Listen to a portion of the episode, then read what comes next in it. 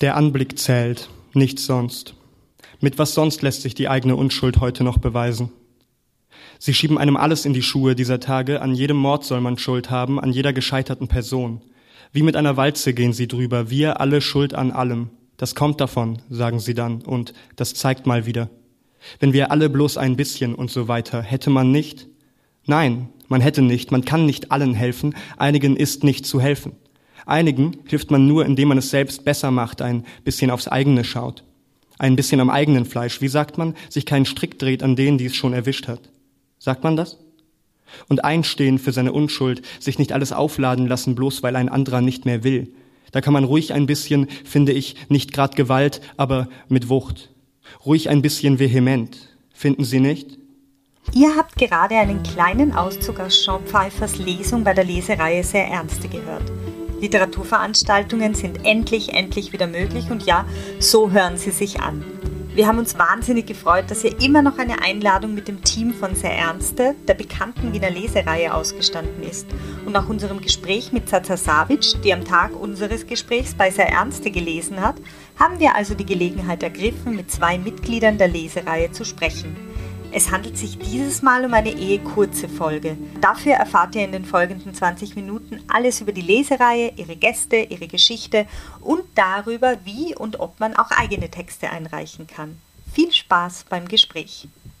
Äh, wir sind heute im Café- und Theaterspektakel in der Hamburger Straße, einer der ältesten Kleinkunstbühnen Wiens. Und bei uns sind Hanna Bründel und Felix Senzenberger zwei der aktuellen Redaktionsmitglieder der Lesereihe Sehr Ernste, die hier seit 2016 veranstaltet wird und deren 34. Ausgabe heute Abend über die Bühne gehen wird. Hallo Hanna, hallo Felix, schön, dass ihr bei Auf Buchfühlung zu Gast seid. Hallo. Dürfen wir euch bitten, euch gegenseitig ganz kurz vorzustellen? Hanna, was wissen wir über Felix Wissen und umgekehrt? Ähm, Felix Sensenberger ist Autor und studiert Sprachkunst am Institut für Sprachkunst an der Universität für angewandte Kunst Wien sowie auch an der Universität Wien lernt. Genau, und Hanna Bründel ist auch Autorin, ähm, schreibt hauptsächlich Drama gerade, hat zahlreiche Stipendien und Preise gewonnen. ähm, und Hanna sitzt auch gerade an ihrer Masterarbeit, beziehungsweise hat sie gerade eine Eins drauf bekommen. Gratulation. Kürzlich zurückgekriegt. Ähm, und jetzt ist noch die Prüfung und Defensio. Genau.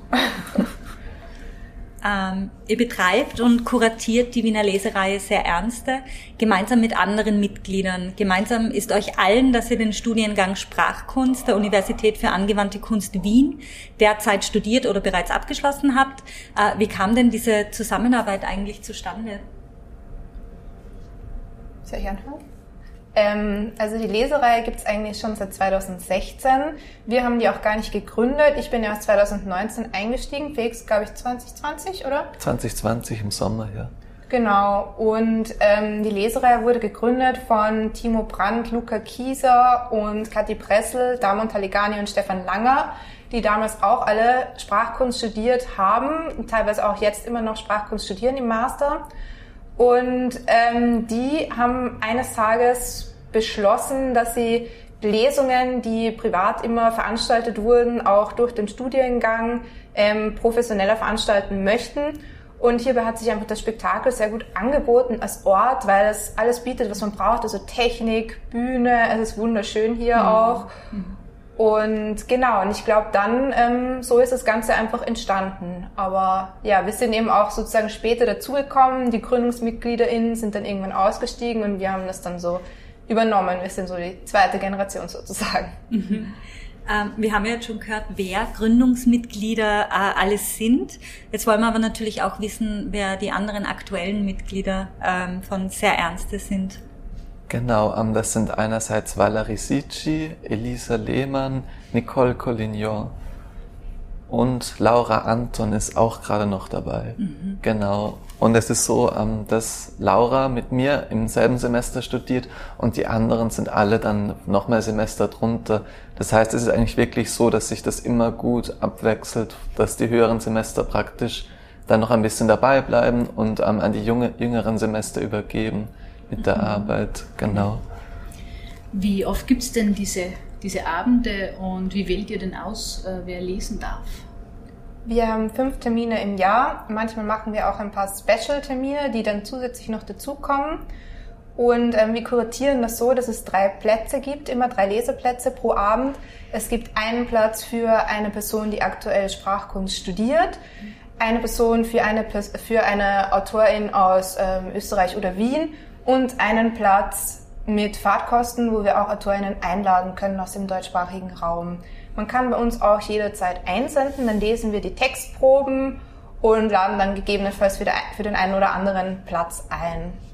Okay, das mhm. heißt, man kann sie auch proaktiv bewerben bei genau. euch. Wie, wie oft passiert denn das? Also wie viele Einsendungen kriegt ihr da und ähm, wie oft passiert es dann, dass ihr tatsächlich jemanden aus diesen äh, kuratierten Aussendungen wählt? Es kommt immer ein bisschen drauf an, wie sehr der Open Call gerade auf Social Media verbreitet mhm. wird oder so. Also wenn das gerade mal geteilt wird, dann kommen schon so zwischen 20 und 30 Einsendungen rein, würde ich sagen. Mhm.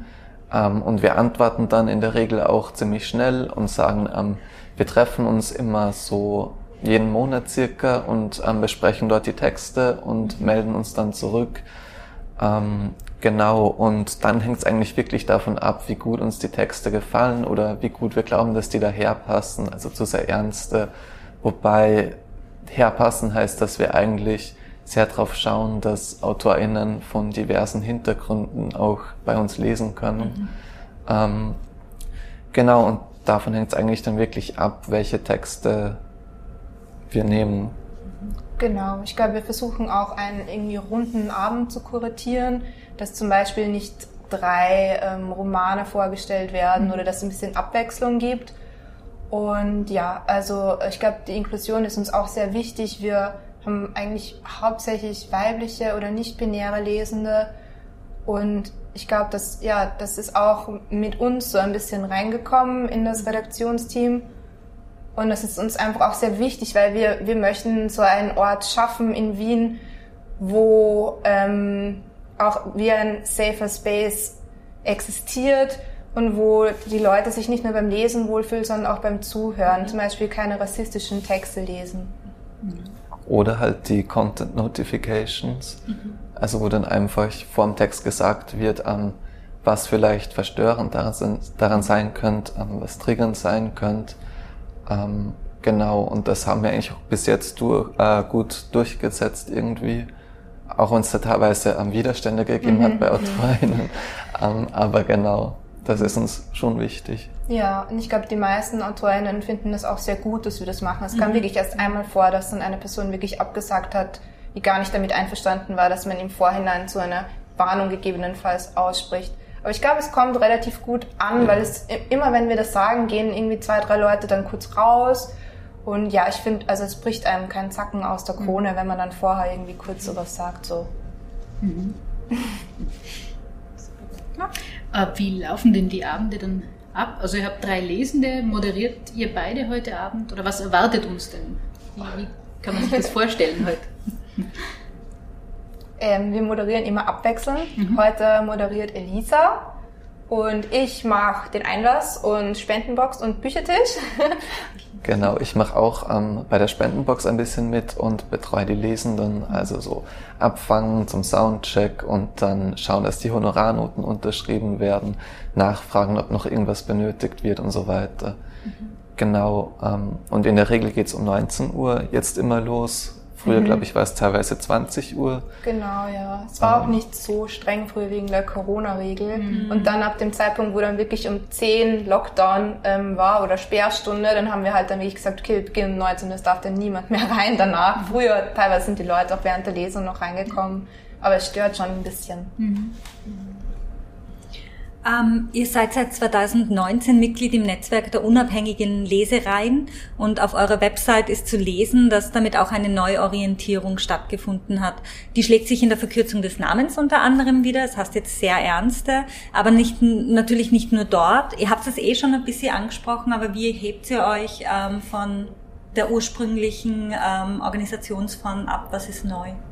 Mhm. Ich glaube, es ist ein bisschen schwierig zu beantworten, weil wir nicht in der ursprünglichen Organisationsform inkludiert waren. Ich glaube, was neu ist, ist, dass mit diesen drei Lesenden ganz gezielt, oder? Also ich weiß genau. nicht, wann das da ist, aber das, ähm, das einerseits und vielleicht schon auch das, die inklusivere Zugangsweise. Mhm. Mhm. Ja, ich glaube, Fahrtkosten wurden früher auch nicht immer gezahlt, weil die Fördersituation nicht so gut war. Mhm. Ähm, und dann war es teilweise ganz am Anfang, glaube ich, ein bisschen ein Freundschaftsdienst von sozusagen Berufsautorinnen, die dann halt gekommen sind und irgendwie für ein paar Euro hier mhm. lesen, mhm. aber keine Fahrtkosten oder irgendwas dafür bekommen. Und genau, ich glaube dann auch, hat so ein bisschen eine Professionalisierung stattgefunden dann. Mhm. Mhm. Was wahrscheinlich auch neu ist oder die letzten Jahre die letzten zwei Jahre gezwungenermaßen neu erfunden werden musste, ist das Online-Format, oder? Ja. Das ihr ja äh, auf sehr bewundernswerte Art und Weise, finde ich, durchgezogen habt, auch, das auch irgendwie was, was Originelles äh, hervorgebracht habt. Aber was waren denn die größten Herausforderungen für euch und äh, könnt ihr dem Ganzen auch was Positives abgewinnen? Oder seid ihr einfach nur erleichtert und froh, dass wir jetzt wieder live hier sein können? Ähm, ich glaube, ich fange mal beim Positiven an. Was auf jeden Fall positiv dran war, ist, dass wir ähm, im Online-Format auf den Videos so viele Aufrufe gehabt haben wie mhm. sonst nie. Mhm. Also teilweise 400, 500 oder? Ja, beim ersten Mal sogar 800. Genau, ja. Also das mhm. wird sich halt im Spektakel auch nicht ausgehen mit der mhm. Kapazität von 100 Leuten oder so. Und dass dann wirklich auch Leute, die auf Erasmus in Leipzig waren, am Literaturinstitut praktisch schauen haben können auch. Also das war schon gut. Mhm. Ähm, magst du noch was zu den Herausforderungen? ich springe dann ein. Das ist wahrscheinlich die längere Antwort. Ähm, ja, also ich glaube, wir haben das so relativ aus dem Boden gestampft, weil wir es mussten eben durch den ersten Lockdown. Und am Anfang war es ja auch für alle neu, jetzt plötzlich Videos aufzunehmen, für alle Autorinnen. Also viele hatten auch einfach nicht die technischen Mittel und so irgendwie die Kompetenz mit Adobe und so, das jetzt mhm. alles auf einmal zu machen, was eigentlich nicht dazugehörte zum Autorinnenalltag davor. Und ähm, ich glaube, wir haben, wir haben auch ein bisschen geholfen damit schneiden und so, aber das meiste haben die Autorinnen eigentlich alles selber produziert selber aufgenommen. Wir haben da im Endeffekt nur den Vor- und Nachspann dann dahinter getan. Und wir haben das sicher vier Termine oder, oder so gemacht, würde ich schon schätzen, weil es dann so oft kurzfristig Lockdown war wieder. Ja, ja. Ähm, genau, aber ich finde, es sind super schöne Videos entstanden, auch von den technischen Möglichkeiten her, was man einfach machen kann mit Video, ist halt nochmal ganz was anderes, als was sozusagen bei so einer Wasserglaslesung halt irgendwie mhm. passieren kann. Genau, und die meisten Autorinnen wollten aber tatsächlich auch wieder, dass wir die Videos löschen nach einer Woche und dass es dann nicht für immer gratis auf YouTube zugänglich ist, mhm. sondern dass es ein bisschen so einen Exklusivitätswert hat und so, eine, so für so eine limitierte Zeit einfach zugänglich ist und da auch dann sowas wie eine Mini-Lesungssituation vielleicht auch irgendwie sich generieren kann. Mhm wie ist eigentlich das neue Format bei den Autorinnen angekommen? Wir haben ja heute Vormittag schon mit Satza gesprochen mhm. und sie hat sich halt so auf ein Live-Event gefreut, dass ja diese Online-Events ja ganz dezidiert gesagt hat, na bitte warten wir mhm. so lange, bis wir wieder live lesen können. Gab es da unterschiedliche ähm, äh, Zugangsweisen von den AutorInnen? Ich habe schon das Gefühl gehabt, dass die meisten am liebsten in Präsenz gelesen mhm. hätten, aber dass man dann halt ähm, nichts machen hat können. Und bei Zaza war es wirklich so, dass wir den Termin zwei, dreimal, glaube ich, mhm. nach hinten verschoben haben, immer, weil dann immer ein Lockdown dazwischen gekommen ist. Und freuen wir uns auch heute sehr, dass Zaza liest. Das ist ja ganz parallel mit unserer äh, Präsenz heute gegangen, oder? Wir sind ja auch beim ersten Mal vor dem Lockdown, wollten wir, wollten wir kommen. Ja. hat es gedauert bis heute. Und wir sind voll froh, da zu sein. Also total schön, dass wir eingeladen worden sind. Wer wird denn sonst heute Abend noch lesen? Ähm, Jean Pfeiffer liest, ähm, der studiert Sprachkunst mhm. und Matthias Seyer ist Dramaturg am Volkstheater und hat sich bei uns beworben mit einem Text, den wir voll schön fanden. Mhm. Genau, und ich glaube, es ist auch für ihn seine Premierlesung, oder? Hat er schon mal selbst gelesen? Ich glaube nicht. Ich glaube auch nicht. Ja. Also weil, ja, meistens wird es halt dann, wenn man irgendwie im Theater so von anderen Schauspielern oder so gesprochen, mhm. aber dass man wirklich selber liest so. Mhm. Spannend. Ja. Und in der Vorbereitung, also plant ihr jetzt schon die nächsten äh, sehr ernste vor? Wie weit geht ihr da wirklich in der Planung in die Zukunft? Oder habt da, hat sich da was verändert seit Corona und ihr plant gar nicht mehr so viel nach vor, weil es kann alles Mögliche passieren? ja, das stimmt. Aber wir planen schon relativ weit im Voraus. Ja. Wir machen eigentlich fast Jahresplanung. Also ich ah. glaube, der nächste freie Termin, den wir haben, ist im April 2023 wirklich. Mhm. Und Genau, ja, weil eben auch durch die, durch die Anreise von vielen Autorinnen ist es besser, man sagt es ihnen im Vorhinein. Und das ist, glaube ich, auch so etwas, was dann zustande gekommen ist, dann wie wir neu in die Redaktion gekommen sind, so 2019. Früher wurden die Lesungen immer relativ kurzfristig erst geplant mit den Autorinnen, die halt auch in Wien waren und so. Aber ja, wir machen eigentlich jetzt fast Jahresplanung. Hm herzlichen Dank für dieses Gespräch. Wir freuen uns jetzt total auf die Lesungen und schön euch beiden. Danke, Danke euch. Danke. Super. Das war also unser Gespräch mit Hanna Bründel und Felix Senzenberger. Es hat uns sehr gefreut, dass ihr uns wieder zugehört habt. Wenn ihr wissen wollt, wann die nächste Lesereihe stattfindet, dann schaut doch einfach auf sehrernste.com nach. Alle zwei Monate gibt es nämlich eine Veranstaltung. Wir würden uns sehr freuen, wenn ihr unseren Podcast abonnieren und vielen anderen Menschen davon erzählen würdet. Auch auf Instagram und Facebook kann man uns folgen. Einmal im Monat versorgen wir euch mit spannenden literarischen Themen.